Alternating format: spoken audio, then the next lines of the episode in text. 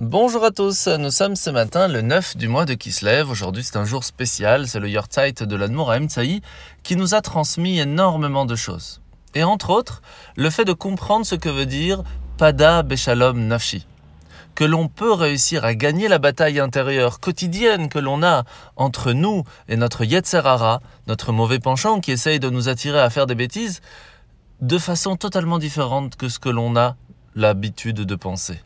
En général, dans une bataille, c'est toujours un gagnant et un perdant. Ici, l'Admor Emsaï vient nous apprendre que l'on peut faire que les deux gagnent. Tout simplement parce que le Yetzerara vient aussi d'Hachem. Lui aussi, il sait très bien que le plus important, c'est de suivre la volonté divine. Mais c'est difficile pour lui. Et c'est pour cela que, en lui apprenant, en l'éduquant, en lui montrant le chemin, même notre mauvais penchant, dans la paix, Béchalom, va pouvoir lui aussi réussir à faire ce qu'il faut. Le Tania de ce matin, c'est le Kuntra Saharon, à la fin du Tania, au chapitre 4, où l'Admorazaken nous a beaucoup parlé du fait qu'il est important de faire des mitzvot concrètes.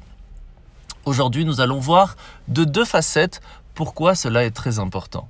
Premièrement, il faut savoir que lorsque l'on plante une graine, la graine ne porte en elle que la marque ADN de l'arbre à la différence de la terre qui va permettre la création de cet arbre à partir de cette graine. De la même façon, la mitzvah que l'on fait va permettre de réveiller une certaine lumière, une certaine bénédiction divine qui se trouve quelque part et qui va pouvoir venir en nous, que l'on va réussir à attirer dans ce monde.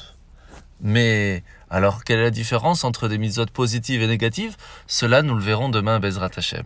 Un autre détail très important, il faut comprendre que pour pouvoir réussir à réveiller cette lumière, il y a deux sortes de forces divines. Une qui est appelée Olam Atohu. C'est une lumière qui est extrêmement forte et qui n'est pas stable d'une certaine façon et que pour pouvoir arriver ici-bas, cela est très difficile. En faisant les mitzvot concrètes, nous arrivons à l'attirer en bas.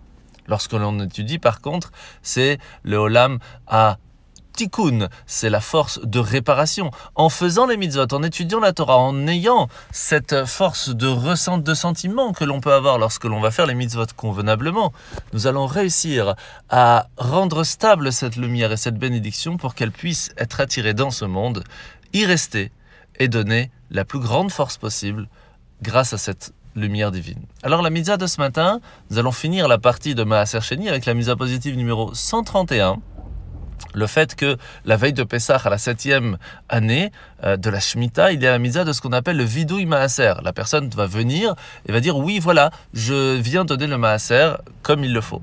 Puis nous allons passer à la mitzvah numéro 121, c'est la mitzvah des bikurim, qu'il est important d'amener les prémices de nos fruits au Kohen à un certain moment de l'année, plus ou moins vers Shavuot. La paracha de la semaine. Nous sommes paracha de Vayetse aujourd'hui où nous voyons que, comme Sarah avant elle, Rachel n'arrivait pas à avoir d'enfant et va donner donc sa servante, qui était en fait sa demi-sœur Bilha, en époux, en mariage à son époux. C'est ainsi que Léa va faire la même chose, car après Yehuda, elle n'arrivait plus à enfanter, et c'est là que va venir les différents enfants, et on va parler un petit peu de Yosef, le premier enfant de Rachel. Yosef, pourquoi? Va yomer karnaen bincha yechidecha pourquoi Yosef? Yosef Hachem li ben Pour que Hachem puisse me rajouter un autre fils. D'un autre va pouvoir venir un fils. D'une personne qui pourrait apparemment ressembler à un étranger de la façon comment il se comporte, il est apparemment défait de Dieu, lui aussi va pouvoir reconnaître et glorifier la grandeur divine. Par notre repentir personnel, nous pouvons passer de l'état d'un autre à celui de fils. Et lorsque l'on aide une personne aussi, qui est dans ce besoin, qui est éloignée, et qu'on arrive à le reprendre, à le tirer dans sa, dans sa forme la plus naturelle, qui est le projet divin d'être son fils, à ce moment-là, nous réussissons le pourquoi nous sommes venus ici. C'est ce que Rachel demande. Yosef Li Ben aide-moi à ce que, pas seulement lui, mais aussi ses frères, puissent se rappeler qu'ils sont mes fils.